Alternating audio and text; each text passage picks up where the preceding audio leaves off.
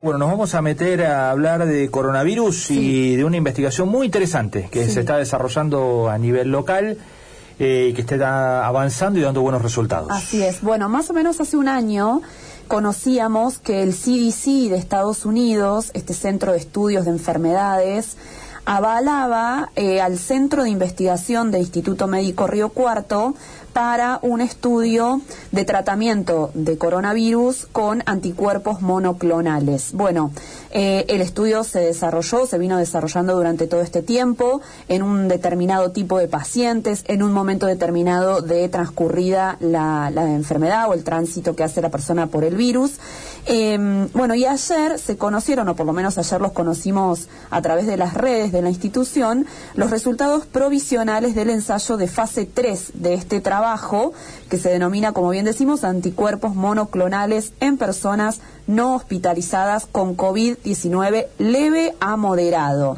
Bueno, y queríamos conocer un poco más, ¿no? Porque esto es muy auspicioso, hay una gran eh, un aval y una, un reconocimiento muy importante de eh, lo que está haciendo la comunidad científica de Instituto Médico Río Cuarto. Le vamos a dar la bienvenida al doctor Ulises de Andrea, él además es médico pediatra y forma parte de este centro de investigación. Doctor de Andrea, Fernando y Gonzalo, saludamos. Buen día.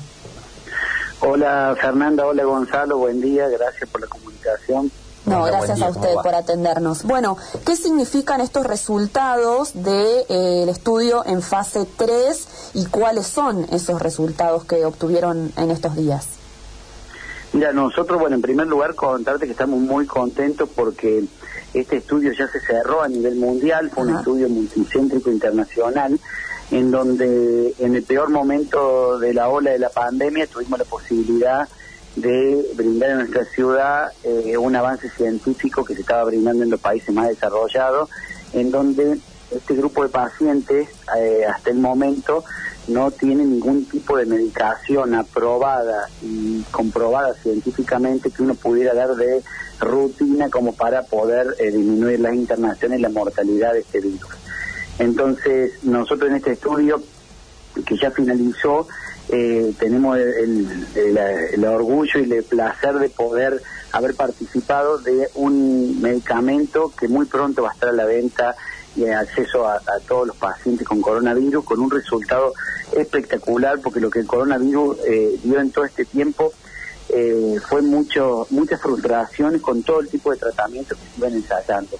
Si uno se pone a pensar desde hace un año y medio hasta ahora, van a haber escuchado un montón de cosas y de esperanzadoras como la cloroquina, como la ivermectina, como el plasma, como esto, como un montón de cosas que en realidad eh, ciertas eh, implicancias y beneficios algunos medicamentos tenían, pero no el impacto que se necesita para realmente poder utilizarlo en forma masiva y reducir lo que es la internación eh, en pacientes con eh, factores de riesgo y la mortalidad.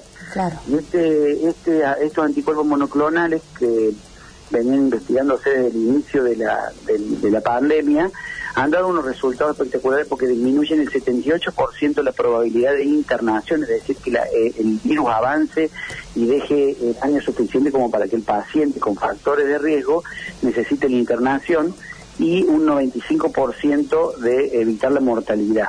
Entonces el impacto es tan grande que ahí en, la comunidad científica que está luchando contra el coronavirus hay un, una, alegría muy grande porque pronto va a estar al servicio de todos eh, un tratamiento que eh, pareciera ser eh, es el, el primero que va a dar resultados tan eh, potentes para, para poder evitar la mortalidad de esta enfermedad que hace unos meses nos tuvo en vilo a, todo, a toda la Argentina. Claro.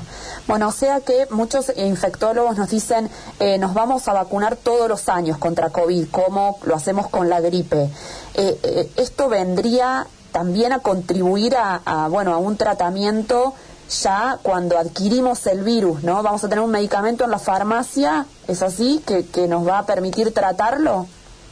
Claro, esto sería, siguen siendo las vacunas el objetivo principal y la única forma de poder frenar la pandemia y volver a la normalidad. Pero en el caso eh, que las vacunas se demoren como vinieron pasando estos últimos tiempos en nuestro país, que ahora se está normalizando, o en el caso que surja una variante que a las personas vacunadas les hace, se enfermen igual aunque un poco más leve, o en el caso que por X razones el paciente no se ha podido vacunar o ha pasado, porque nos tenemos que acordar que todavía estamos adquiriendo información de las vacunas. Realmente no se sabe si la vacuna te deja un año de inmunidad, un año y medio, seis meses.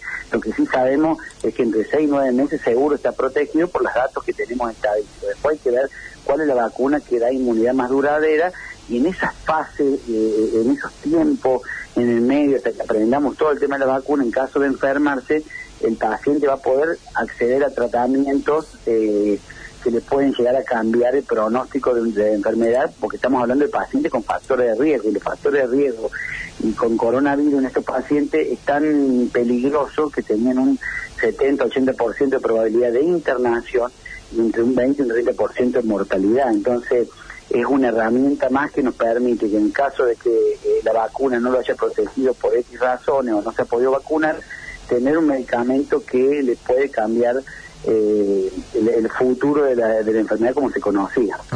Doctor, ¿es algo que se puede aplicar en personas que recién tienen los primeros síntomas, que no son cuadros graves, verdad? Claro, porque para entender esto, la implicancia de esto es en los primeros 7, 10 días de enfermedad, antes que el virus se haya metido en la célula y empiece toda la descarga inflamatoria del cuerpo, porque el anticuerpo monoclonal actúa bloqueando el virus en el torrente sanguíneo para evitar que el virus se meta a la sangre. Si el paciente está grave, se sobreentiende que ya pasó el día 7 de enfermedad o 10 y ya eh, se metió el virus a la célula y está haciendo toda la cascada inflamatoria, entonces el anticuerpo en ese en ese periodo de enfermedad no no no está no estaría haciendo efecto. Esto es para los pacientes en los primeros momentos iniciales de la enfermedad. Claro. Eh, usted decía que la investigación, por lo menos de parte de ustedes, ya terminó. Bueno, ¿qué conocen de cómo continúa esto hasta que esto sea un fármaco? Claro, esto eh, se empieza a licenciar, la FDA lo, lo, aprueba, por el momento está aprobado de emergencia en Estados Unidos. Una vez que le sacan la aprobación de emergencia, le permite licenciarlo con la EMEA y con todas las autoridades regulatorias en otros países, entonces se presenta la ANMAT toda la carpeta con todos los estudios científicos que se han hecho sobre el fármaco y el ANMAT, que nuestra autoridad regulatoria, eh, lo aprueba y, en ese momento se puede comercializar.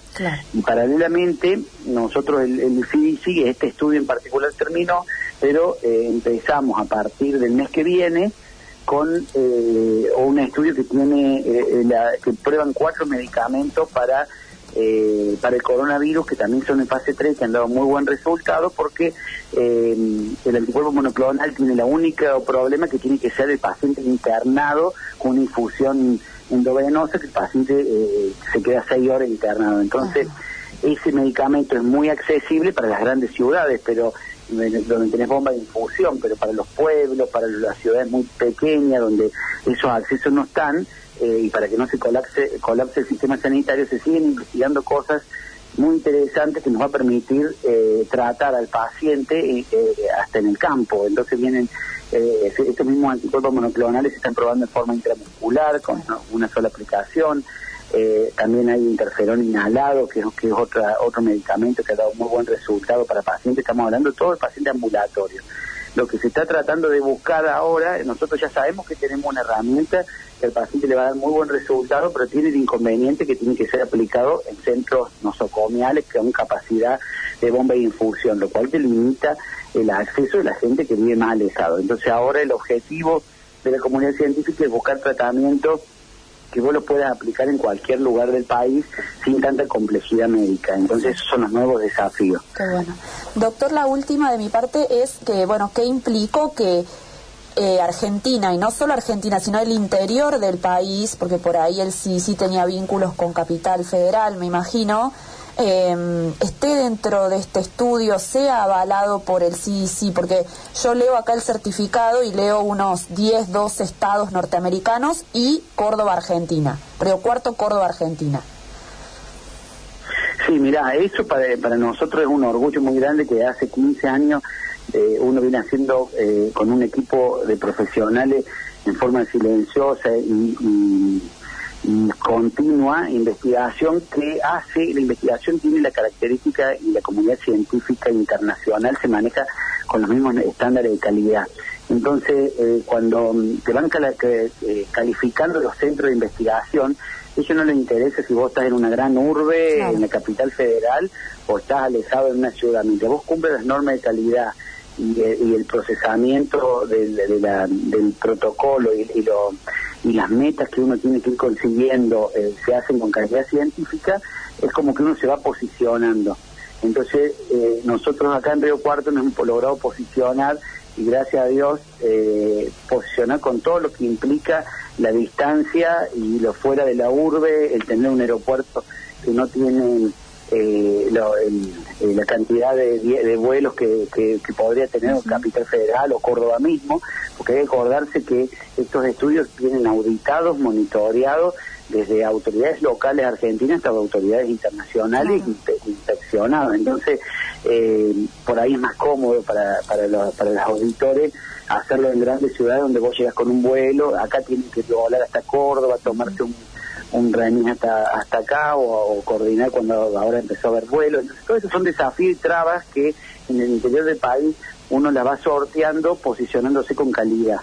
Y eso nos ha permitido que hoy estemos posicionados y estemos trabajando con los mejores centros científicos del mundo y eh, nos vengan llegando posibilidades de seguir eh, proyectos que son muy interesantes a, futuro y que creemos que van a cambiar un poco la historia de este coronavirus. Excelente. Doctor, le aprovecho y le pregunto como pediatra ahora, ¿cómo está viendo el panorama del coronavirus y los chicos eh, en cuanto a contagios y en cuanto a vacunación, que viene lo más es lo más lerdo, ¿no? De todo. Claro.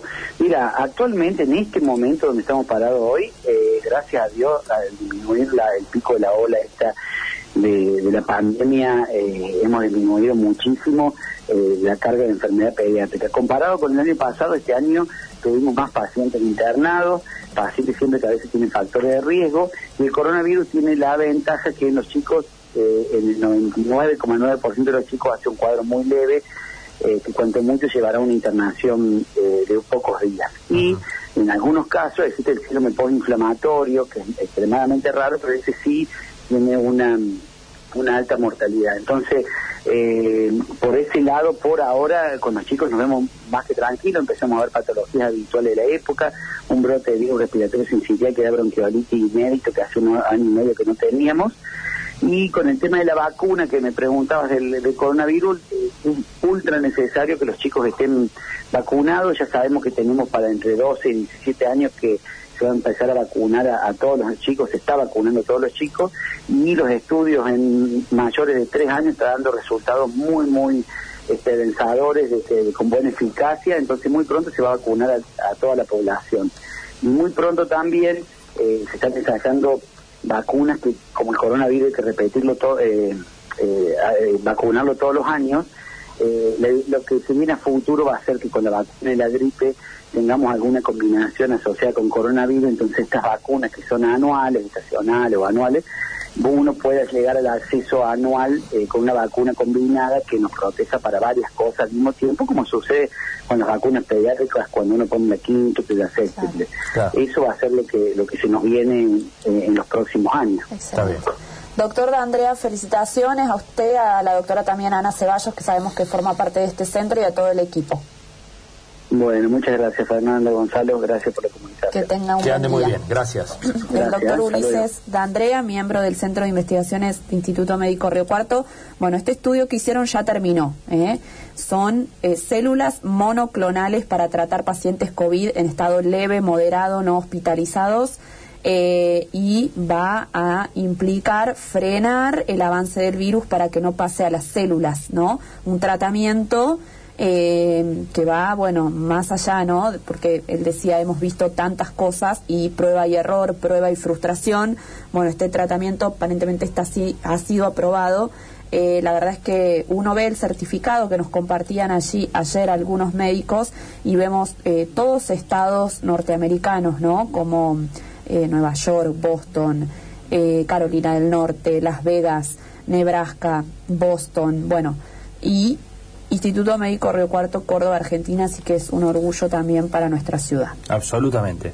Bueno, gran trabajo que vienen realizando desde hace mucho tiempo. Claro, claro. Un año atrás cuando, bueno, hace un año atrás no había ni miras de las vacunas. Sí, estaba todo en vías de que habían algunas pasado la primera fase, otras estaban en segunda, ¿se acuerda toda esa historia?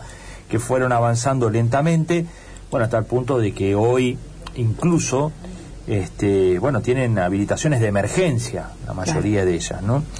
Bueno, y mientras tanto se fue avanzando en este otro tipo de estudio y a su vez se va avanzando en otras cosas, todo en paralelo y sobre la marcha, como esto que mencionaba recién el doctor, de eh, en el futuro poder combinar la vacuna del coronavirus con tal vez la de la gripe. Claro, como te ponen, le ponen a los chicos la quíntuple viral, son contra cinco virus, no sé. Bueno, así serán las antigripales, donde van a tener también COVID, ¿no? Hace un tiempo tienen la influenza, que fue un virus respiratorio.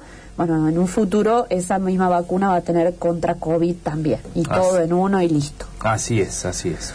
Bueno, es lo que este, se viene, evidentemente. Así es. Bueno, quería agregar lo que decía el doctor, que la provincia de Córdoba informó ayer que empieza a inmunizar a personas de 16 años sin comorbilidades que se hayan registrado previamente en el vacunatorio covid19.cba.gov.ar y se suma al plan de vacunación. Hasta acá por ahí teníamos la prioridad para aquellos con comorbilidades.